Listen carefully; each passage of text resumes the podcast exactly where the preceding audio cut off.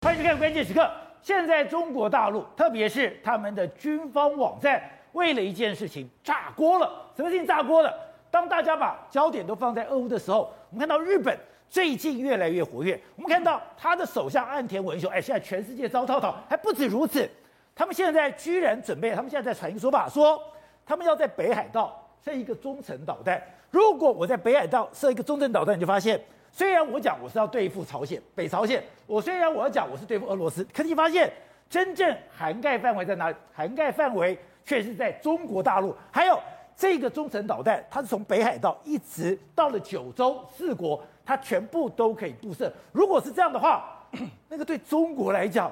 就是一个极大威胁了。没错，中国目前呢在虎视眈眈的，非常担心整个日本呢是不是整个活过来？为什么？因为日本这几天呢他们在谈论一件事，就说哎这一次的这个俄乌战争呢这个发生之后呢，他们也说我们要对付这个俄罗斯，甚至要对付这个北韩这个这些威力的时候，这些压力的时候，我们准备呢在俄罗这个北海道这个边布一个所谓的中程导弹。对，那中程导弹目前呢这个是什么型号？他们没有讲，他们就说我们希望这个布的导弹的射程是两千五百公里。两千五百公里，两千五百公里，你看从。从这个北海道划出去的范围里面来说，当然有涵盖这个俄罗斯，也有涵盖北朝鲜、这个北韩。但是明眼人都知道，你涵盖的范围里面来说啊，就涵盖了这个中国的上海跟中国的北京。所以言下之意来说的话，你到底是要防俄罗斯、北朝鲜，还是你是故意冲着中国而来？因为从这次俄乌的战争里面，北我们看到日本跟台湾都学到一个教训：是战争可不可以打？或许可以打，是，但战争不能在自己家打。对，战争在自己家打，胜也是惨胜。对，所以呢。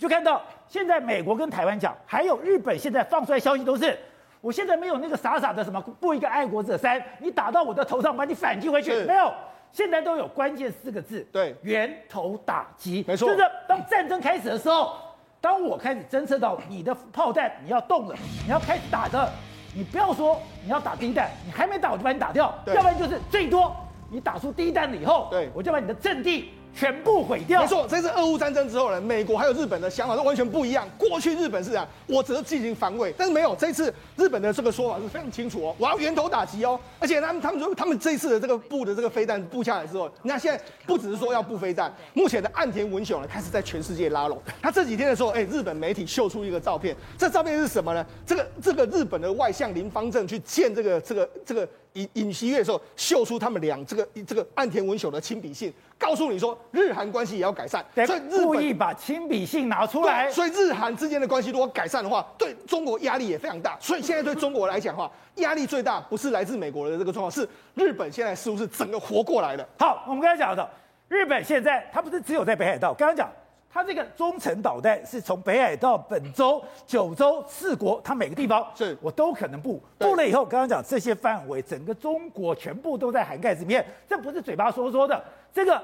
他们的外交跟防卫大臣对已经在密切沟通了。没错，实际上我这次提出来是谁呢？这是前防卫大臣小野四五点，另外一个还有他们的这个外交这个副大臣佐藤久正，哎，正久，他们两个之间呢，在目前为止相当的对这个布这个导弹非常这个积极。实际上，他们这一次出了一本书，这个书然后调查了这个这个书，他们就说了，我们这些这个日本的这个弹道飞弹要对日日本的这个攻击武力要有反击的能力，反击能力，还有抑制，还有处理对对对。对象，而且这个对象的话，不只是说对方的这个所谓的，包括说他的基地，他说指挥系统，也就是说，我不是只有打你的这个基地哦，打你的你开火的地方，我必要时候连你的指挥统合机能，我就给你打，也就是我要打你的指挥中心，所以我不是防守，我要反击，对，而且我在反击要讲。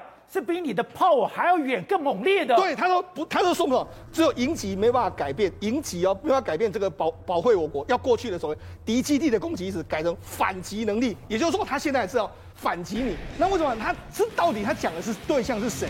是中国、俄罗斯还是这个北朝鲜？他其实在这个文章里面讲的非常清楚。他都说什么？我们要对抗拥有这个。约莫一千九百颗的陆基短程，还有这个中程飞弹的中国，必须有能力从敌方的涉外的这个飞弹打击的能力。所以，我们现在包括说四距外的这个飞弹，要从空中、海上、水中，甚至从陆上发射的这个能力。所以，他简单的来来讲，所以他才说为什么要在北海道这个地方布一个两千五百公里左右的这个射程。对，这射程，而且目前的日本媒体来说，哎。北海道居民呢，对我们这样射这个所谓这个飞弹是非常非常开心。好，那至于说你这两千五百公里只有布在北海道这这个地方吗？事实上，这个佐藤哎佐藤正久他讲得非常清楚，他说这个所谓的陆基飞弹啊，他说不是说固定在这边布哦，他说最好是移动式的导弹，也就是说我可以移动。我可以移动的时候，我不只是布在这个地方，我必要的时候可以移到这个日本的这个这个所谓的九州这个地方，所以我这样子涵盖范围会更加大。那当然，涵盖涵盖范围更加大的时候，是把整个中国涵盖的范围更加巨大。好，所以现在中国就跳脚了。对，中国的环球网就这样，日本政客鼓动在北海道部署美军导弹防中俄朝，他说你傻瓜挑衅他国只会引发战争。哎，对，警惕日本。现在中国，他说中国要警惕，对日本借着俄乌的冲突 扩展军力。对，实际上对中国来讲的话，他们也非常忌惮日本。所以你看，《环球时报》是连续发了非常多篇的文章，不断的在讲这个日本的这个扩张。你看，日本更就鼓吹在古北海道部署这个美军的这个导弹防中二草。对，那另外一个警惕。日本借的这个俄乌冲突的扩展这个军事实力，他们在不断的讲，不断的讲里面来说，你看他也讲的非常清楚啊。日本的这个反击目标不只包括敌方的这个导弹基地，还包括说指挥还有控制系统。对，所以这意味着什么？我们这个中国的敌方的这个，也就是中国的这个这个司令部可能会被打掉。所以他就说了，事实上这整个状况来说的话，日本的这个扩张的确要值得中国非常非常的警惕。而且他们下了一个小标题，什么？现在日本，我们看这标题哦，告别。专守防卫，猛练攻击力的企图。对，没错。而且那事实上，因为这一次呢，是透过这个俄乌战争的时候，中国的说法是说，他们不断的渲染外界的这个一这个所谓的威威力的时候，趁机来扩张他们的实力。所以事实上，这一次这个中国的下的结论是，日本趁着俄乌冲突的时候，不断的在扩展他们自己本身的军事实力。而且现在他们不是说我要对付中国。对付中国以后，他们也要跟台湾做一个密切的连接。对，这个密切连接就是妙，就在他们在琉球竟然大量的去创造、扩张什么？它的油库，对，跟弹库。那问题是，你现在琉球已经是美国境外全世界最大的油库跟弹库，你的量绝对够你的自卫队来使用。对，你为什么还要在这个地方大量的增设油库跟弹药库？大家都说是为了台湾而来。是，目前为止来说，中日本真的很担心台湾会发生冲突。那尤其是你看，这一次辽宁号不是出到这个台这个所谓宫古岛南边，或者还在冲这个冲绳岛南边这边进行一个演练吗？日本是全程盯着它。日本这一次来说的话，包括出动的这个护卫舰，很多这个巡航就去盯着它。你看，日本都把它的这个整个辽宁号的这个出出海，你看二号到这个地方，然后三号到四号在这个地方演练，五号到这个地方，六号到八号到这个地方演练，九号到这个地方，标的这么清楚，他所有的一举一动都写得非常非常清楚。而且清楚，导播看这个地方是台湾，对，这个地方是台湾，也就是它台台湾的相对位置，一号、二号、三号、四号、五号、六号、七号、八号、九号、十号。是绕着台湾的过来的。对，那你看日本的报纸怎么写？你看中国航空母舰的话，辽宁号的这个动向之外，他说这是日这个日中国大陆要做什么？台湾侵略的这个想定嘛。也就是说，他们在演练。日本认为说，你这次在这个这个冲绳这边外海演练的就是你怎么样攻击台湾嘛。另外，你看他还说什么？他们在着舰大概有一百回左右，就是说他们的航空母舰在那边舰载起降有一百回，而且他们都盯得非常非常仔细。那事实上，连这个日本的这个官方，这个他们防卫省的这个最高领。领导这个统合幕僚长他就说，他认为呢，航空母舰在台湾附近还有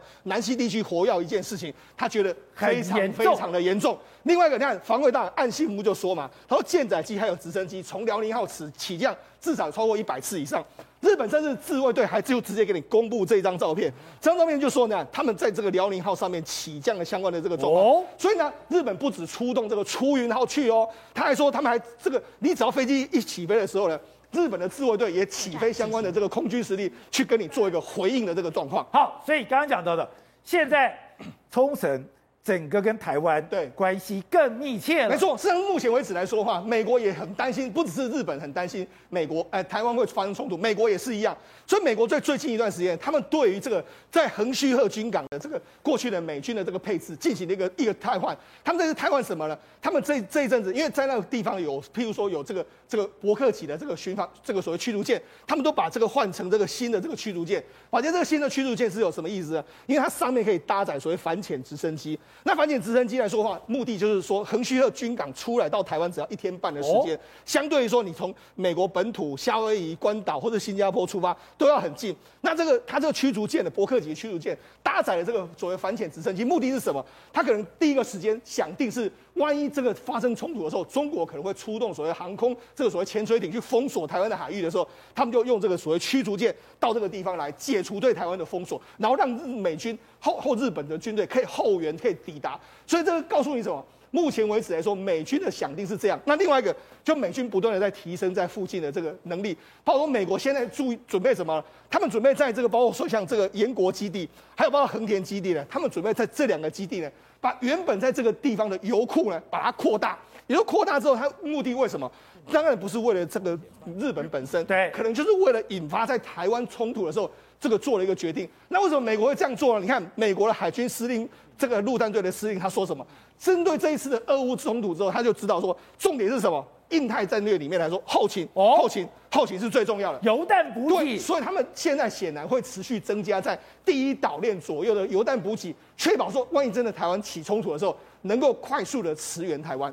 对了，当我们把焦点放在俄乌的时候，没有想到日本跟中国现在关系更紧张了。还有，日本现在是用尽所有的办法，哎。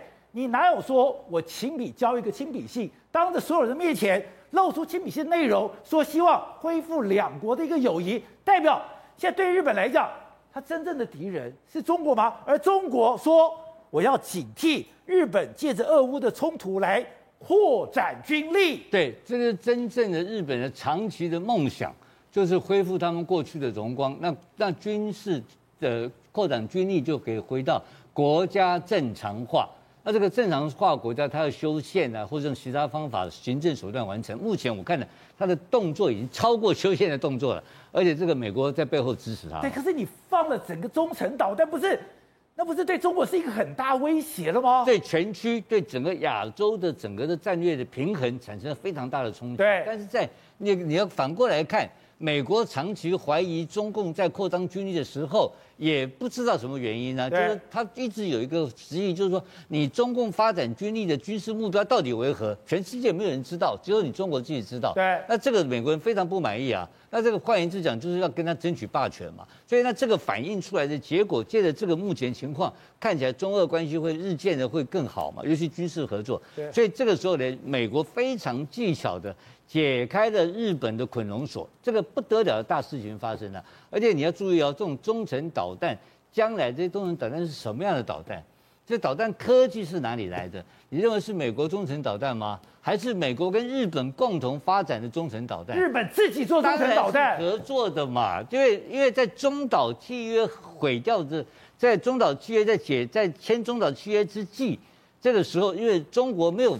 参与中中岛中岛中岛的合约，对，所以中国发展的非常多的中程导弹，你知道吗？因为美国的这方面是它的短板，对，所以我认为这个计划，他叫叫日本去对付中国，哎，我认为是他们两个要合作干这个事情，包括连技术上。啊，包括连军事的这个人能量上面各种方面的综合性的合作。但日本说要发展中程导弹两千五百公里，说发展就发展吗？当然，日本根本没有问题啊！日本的日本的日本的战前就已经是这非常强的一个国家，而且目前很多日本的黑科技在帮助美军在做这些准备工作，都是日本人在帮忙做的。他的所谓的航空的人、航空的航空器的技术能力，已经世界一流的，有很多地方都超过 NASA，超过太空。它的太空科技有很多地方都超过美国了嘛？是，它非常好的一个国家，它这个一点困难都没有。对，而且它发展出来的人力，全世界第一个，我可以在这个小行星上面把小，因为小行星跑很快啊，小行星又不不规则，我可以从小行星上面采样回到地球的，是日本的准鸟号对，日本的太航太空科技，日本的航空科技，包括日本的这些所谓遥控，这些所谓无人机等等，都是世界一流的。你放心，他的技术非常好。当他开始进入跟美军的共同合作，来负责亚洲的整个全区的战略的处理的话，我觉得对中国会非常造成非常非常大的压力。而且他讲说，他说日本，他说日本的前防卫大臣小野寺五郎五点讲啊，我的反击能力不只包括日本遭到攻击时进行回击的能力，还包括意识到我光觉得你要打我，准备意识你要打我。我就可以把你给打掉。而且怎么打？他说，我不是只是打掉你的军事武器，不是打掉武器，我连你的什么，我连你的敌方的军队司令部。所以这是我们一直讨论在俄乌战争之中讲到的所谓的中国所谓的这种有生力量。对，它的有生力量就是你的指挥所是一个核心的问题，你高价值目标是核心问题，你的军舰、你的军机，还有你的太空上的部署，这通通都是。那这一类的事情来讲的话，他们已经讲那么明了吧？他的外交官员、他的阁员讲明了，就是我要跟你干了。对，他就打源，就是源头的攻击。是。那源头攻击的情况之下的话，那他跟美军合作，那。这个你认为现在的以这次乌克兰的事件来看得很清楚的一件事情啊？你你记不记得刚开始二月二十四号战争之前是怎么打起来的？怎么打起来？那当时美军每每拜登每天在讲他会打会打会打，他会打，他一个军事演习而已啊。那那么俄罗斯一直否认否认否认啊。美军每天提醒，美白宫天天提醒他打仗，然后俄罗斯每天否认，结果他就打了，这 简单的事情吧。所以换言之是什么意思？你知道吗？在现在二十一世纪的科技全透明化的情况之下，任何一个军事动作或军事的作为都没有办法产生所谓的一个奇袭的效果，surprise，这 surprise 不存在的，所以你中国要攻击，你从哪攻击？你的攻击点在哪里？你的指挥所在哪里？日本这样讲就代表。我是有把握第一时间知道的，当然是，比如说举例这样讲，你的核弹，你要发射核弹，你的核弹发，你的发射井的井盖，如果再打开，然后它侦测到你有温度，你是在暖机情况之下，它要不要攻？要，他就打了。他说打你、啊，我不是等你攻击我，我是意识到，知道你要打我，我就打你了。是，所以这就是未来的未来的俄从俄乌战争的结果，已经证明出这个事情一定要采取这种措施，因为。北京被俄罗斯搞得世界大乱了嘛？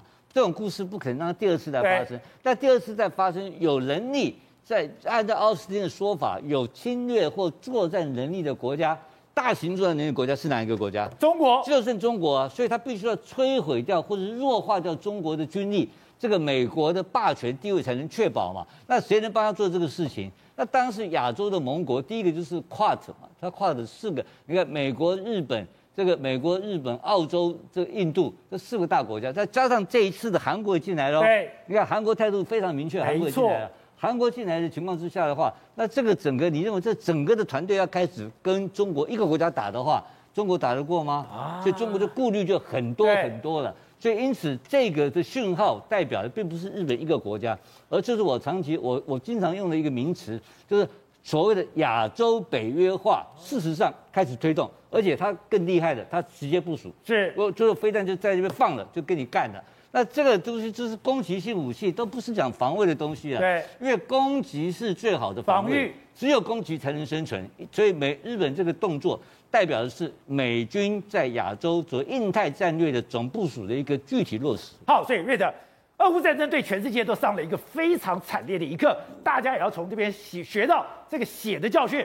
日本就学到说，哎，我不能等你打了我再回击，我也不能说我在用什么爱三爱几什么，等你打在太空上，砰，就把你打下去。嘿，修吧，那北湖啊，他说，当我意识到你要打我的时候，我就要进行源头攻击。我不但是源头攻击，我连你的指挥司令部我也要打。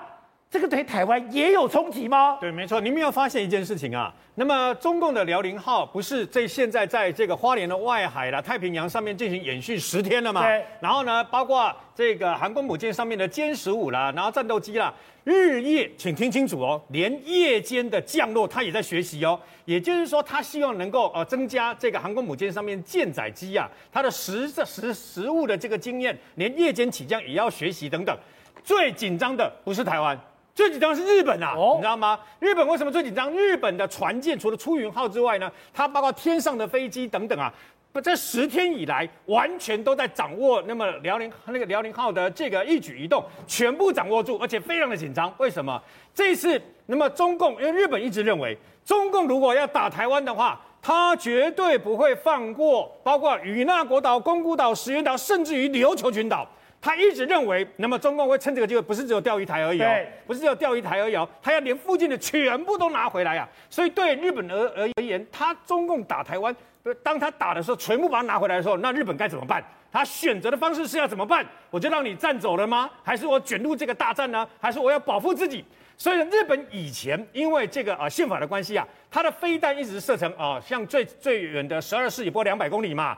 你要知道哦，它为什么在与那国岛距离台湾一百多公里的与那国岛把电站部队放在那个地方，然后呢，石垣岛、宫古岛飞弹机全部都上去了嘛？那现在直接一口气，我跟你讲，日本的技术跟 money 都没有问题，十二式从两百公里增程到九百公里。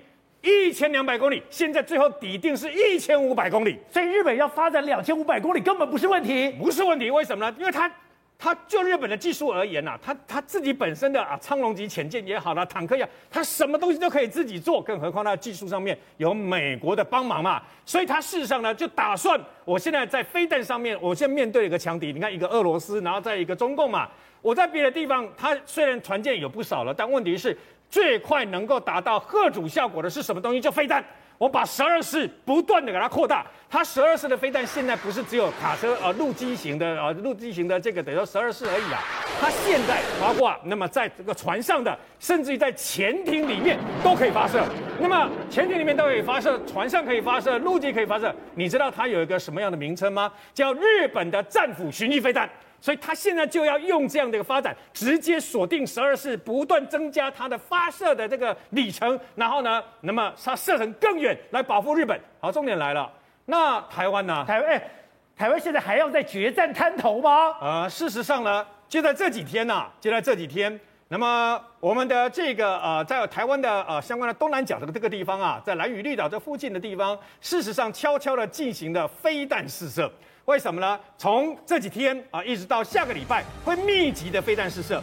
去年本来要进行，后来没进行的汉光演习，海巡署的那个沱江舰，各位不要小看我们的沱江舰，讲是讲六百公吨而已啊，但是海巡署十二艘，那么国军海军十二艘，二十四艘，总共三百三十六枚飞弹。你要知道，当它出来的时候。到时候，中共的辽宁号也好了，还有包括他的山东号也好，他的舰队也好，包括现在正在呃源源不断在盖的这个洞拐五的两栖登陆舰呐，这还有这些船坞登陆舰要攻打台湾这些啊，当我们这些这个沱江舰出去的时候，他。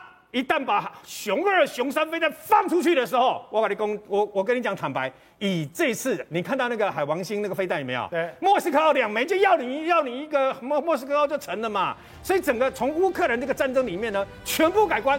所以我们的海巡署的安平舰，各位如果你要看这个安平舰，很简单，在高雄博二码头上面就有了，停靠在那个地方。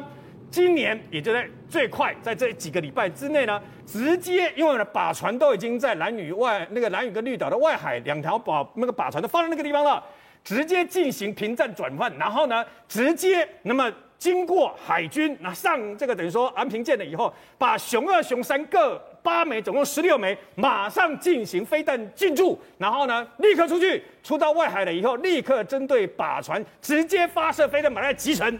那么为什么呢？因为很简单，因为呢，那么过去呢，我们这样的一个等于说飞弹啊，它去年本来要做，后来因为疫情没做，这次直接让你知道，我海巡平常是海巡，是警察，但是一旦遇到紧急状况的时候，我就是海军，我就是第二海军，我也只有这样的能力来保护你自己，保护自己啊。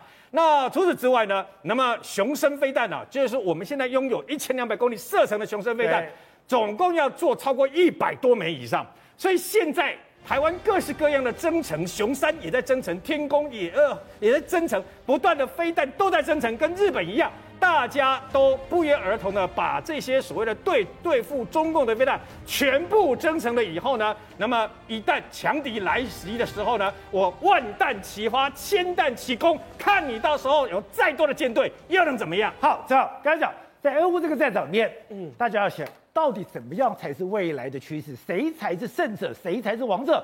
中间除了讲到我的后勤、后勤、后勤之外，有个关键，一定要精准打击。因为其实如果你去看在军力上，两边都有自走炮，两边都有榴弹炮，两边都有坦克。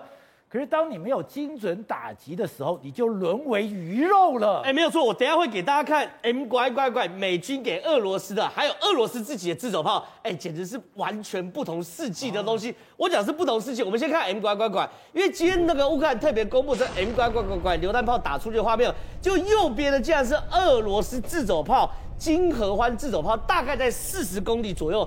被哎精准瞄准打击的画面，为什么呢？因为自走炮被打到，俄罗斯的自走炮被打到，为什么？因为这 M 拐拐拐就是我们一直讲，它里面有 M 八二的神箭导引炮弹，射程是四十公里，对不对？然后呢，它只要有镭射导引，你指哪打哪。那这也不是重点，重点是什么？俄罗斯同步也公布了它的自走炮，我们来看一下俄罗斯的自走炮它长什么样子。我们有画面给观众朋友看，你一看就知道，你看还还拿纸跟笔算三角函数，然后你用无线电通知下面的炮手说，哎，赶快打，然后呢拿一个满满生锈的炮弹，然后呢还用这种观测，然后呢就望远镜看，然后看到你们瞄准到，看不到打不到，打看不到你也没办法去校正，然后呢他们就打出去。哎，宝杰哥这两个世代也差太多了吧？可是我们看到，哎，乌克兰是用平板计算的了耶，乌克兰是用平板计算。然后打出去的，因为四十公里完全在视距外，视距外你也不用瞄准，它的自走炮只负责打出去，打出去之后呢，就会有无人机在那边用镭射去打那个所谓的它的目标，然后呢，这个神箭导演飞弹就去抓那个目标。抓到目标后就把那目标直接击沉。啊，俄罗斯现在还用笔跟纸算算所谓三角函数，然后呢，你还要观测手，哎、欸，太远太远，我们再修正一下角度。那这打到他，然后打好几次，好不容易才打到。然后，他们拍摄的画面完全不一样。乌克兰是一发一弹一一弹一一台，对，乌克兰是一弹一台，然后俄罗斯还要给我校正。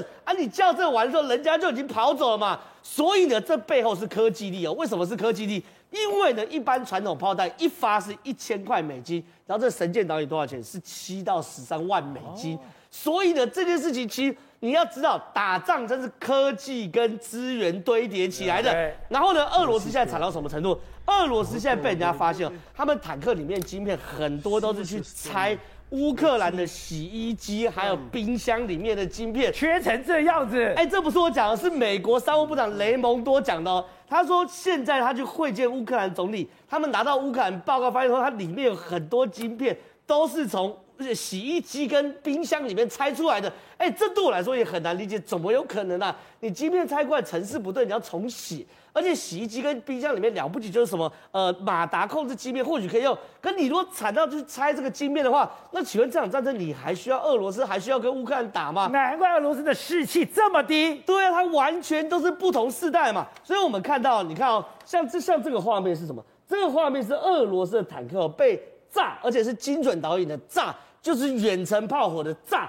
炸完之后呢，后面所有坦克你知道吗？是吓傻了。你看看这画面，后面所有坦克是吓傻了，然后呢完全不敢动，然后呢过了好几秒后才反应出来要逃。那反应要出来要逃的时候也来不及逃，因为后面的所谓的新的神殿导引就精准打击也过来了，所以他整个整排坦克就这样一个一个被端掉。所以像这场战争中根本就是没有得打中的没得打嘛。所以现在听说了哈，格拉西莫夫现在被停职了嘛，参谋总长。然后呢，很多司令啊、中将啊、少将啊，全部都被解职。为什么？因为普丁真的发现，原来打起来才知道我们俄罗斯不能打。对，体会，你是学国际政治，你是学国际战略的，这个真的像帮全世界上了一场很好的课。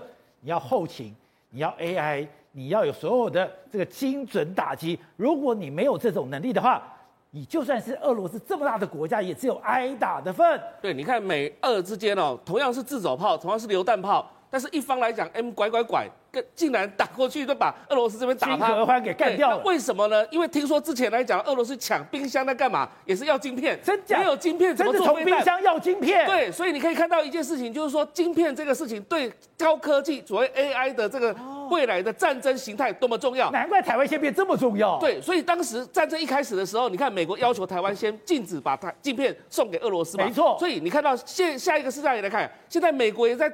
围堵中国不是吗？中国也是说晶片不能给中国啊，那因为不让中国进行到进化到一个 AI 产业了，所以当你看中国看到这场战争的时候，他会不会吓到？所以我看你的晶片不是看你的经济，看你的科技。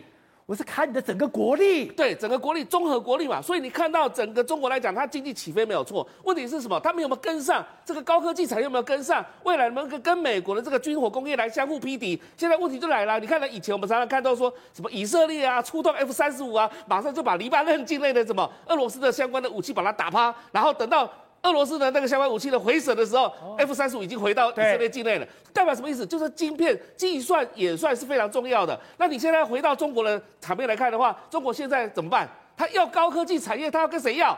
台湾要不到，美国要不到，跟俄罗斯根本不可能跟俄罗斯要嘛，跟谁要？跟欧洲要嘛。哦，所以你看到习近平开始跟欧洲国家打电话了，对，跟求求你们法国，对我们赶快恢复以前的这种友好关系啊！啊，我中国来讲的话，开始要改变他的一些相关作为啊。所以你看到中国他现在习近平他所做的任何动作，包含透过什么？这个以前中国驻乌克兰的大使哦，高。呃，高玉生呢，他放出了一些消息。哎，这个消息，哎，说实在，他那个是内部讨论的会议哦。他的内部讨论会议怎么会把会议的流程以及影片把它释放到网络上去呢？是故意的嘛？还有另外一个就是严学通也是一样，严学通是清华大学的一个教授，他事实上是一个外交部很重要的一个顾问。上一次我们不是讲说严学通有刻意的放出一些讯息吗？在两岸关系方面的有一些讯息，因为当时川普执政的时候，两岸差一点打起来，不是吗？所以你看到当时的严，现在严学通跟这个高玉生呢，都在讲一件事情：俄罗斯必败。俄罗斯来讲的话，是一个口惠而不实的。为什么要讲这些东西？讲说这场战争何时结束，什么方式结束？已经由不得俄罗斯，俄罗斯已经失去了战略主导权了。是的，所以你看到他们都认为说，美国在这一场这个高科技的这个战争当中扮演一个非常重要角色。所以当你这两个重要的人士出来讲这些话的时候，代表说中国整个内部的风向已变了。而你事实上也可以看到这个具体的一个项目，在五月初的时候，有很多很多的现象，包含赵立坚的讲话，包含秦刚驻美大使，就是中国驻美大使秦刚的讲话，全部都改了风向。那这个代表是什么？意思呢？本来各位还记得，在二月初的时候，大家那些所有常委都是闭门会议，在决定说我们到底是要挺俄罗斯，还是要这个挺乌克兰这件事情，到最后决定拍板，习近平拍板了，就是二月四号跟。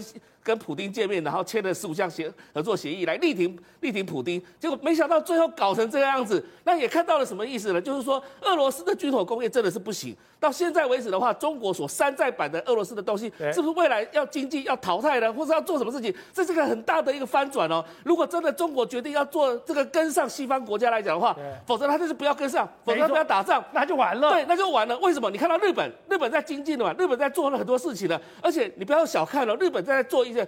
包抄的一个做法，什么叫包抄啊？除了做源头打击之外，他跟英国不是谈出了相互主力协定？澳洲、印度什么？这什么意思呢？所有未来的各国军队都可能集中在日本，呃，注目的在干嘛？就形成一个像类似北约的模式，它就像波兰一样，源源不断的会把相关的物资呢去协助台湾，协助台海。走，《华尔街日报》居然做了一个这样专题：李克强走出习近平的阴影，努力修复中国经济。对，而且他里面还算哦，现在。李克强出现的次数，竟然比以前多很多。没错，实际上李克强在有一段时间曾经是已经消失在整个中国大陆的媒体，甚至全球的媒体。但是为什么《华尔街日报》要说这句话呢？他讲得非常清楚哦。李克强走出习近平的阴影，努力修复中国经济。因为什么？因为中国的经济的确在这一次习近平硬封城的状况之下，造成了非常大的冲击。所以呢，这次的李李克强出来说什么？我们要救经济，我们要维持经济的稳定性。那根据你这个《华尔街日报》的报道里面来说，他他获得非常多的支持哦，包括共青团相关的这个成员，也说共青团原本已已经有一段时间呢离开了李克强，但是没想到他们现在呢又慢慢的集中到李克强的身上，所以李克强现在等于是拥有了一些这个所谓可以跟这个习近平开始。就跟他叫板的一些能力、能量，团派集结了。对，团派现在集结在李克强旁边了。对，没错。那甚至他还弄非常多照片，看这照片是习李克强呢，他去进行考察的时候，他讲了非常非常多啊，包括说什么要振兴经济啦、平台经济，他说了很多话，哎，都是摆明了，你看都是跟这个习近平有一点点互相对抗的局面，包括说这个所谓平台监管的这个状况要放放宽啊，包括说什么过去的这个扩张这个行动要放宽等等。所以也就是说，他支持平台经济，然后支持创业者，这跟习近平的态度是完全不一样的。因为习近平把阿里巴巴、把滴滴、把很多的美团，对这些平台业者全打垮了。对，所以你就知道，市场习近李李克强现在呢，他做的一件事就是，目前为止，在习近平这个极端清零工作的状况之下，有非常多人因为经济不满的状况，现在李克强呢不断的在收拢到他的身边，也就是收拢到他身边之后，用他们当成是他的资本来对习近平进行一个这个。叫板的局面，而且最有趣的是，这谁写的？《华尔街日报》写的。我们之前讲过，之前在讲阿里巴巴的幕后所有的内容，谁不公布的？《华尔街日报》公布的。中国内部的权力冲突，《华尔街日报》都是拿到第一手的消息。现在他居然又讲李克强走出习近平的阴影。对，也就是说，李克强最近呢，包括说他很多政这个经济政策，完全都是跟习近平在走在另外一边。也就是说，在这个二十大的过程里面来说，有非常多反习实力呢，目前正慢慢的逐渐靠近在李克强。所以你看，最近为什么会有传言说，像五月初的时候，曾经海外有传言说，哎，李克强已经顶替了这个习近平的位置。所以从这些传言，还有《华尔街日报》的报道，你就知道说，其实李克强虽然说他自己认为说他的任期可能是最后一年，但是他目前为止还有某一个程度的政治温度。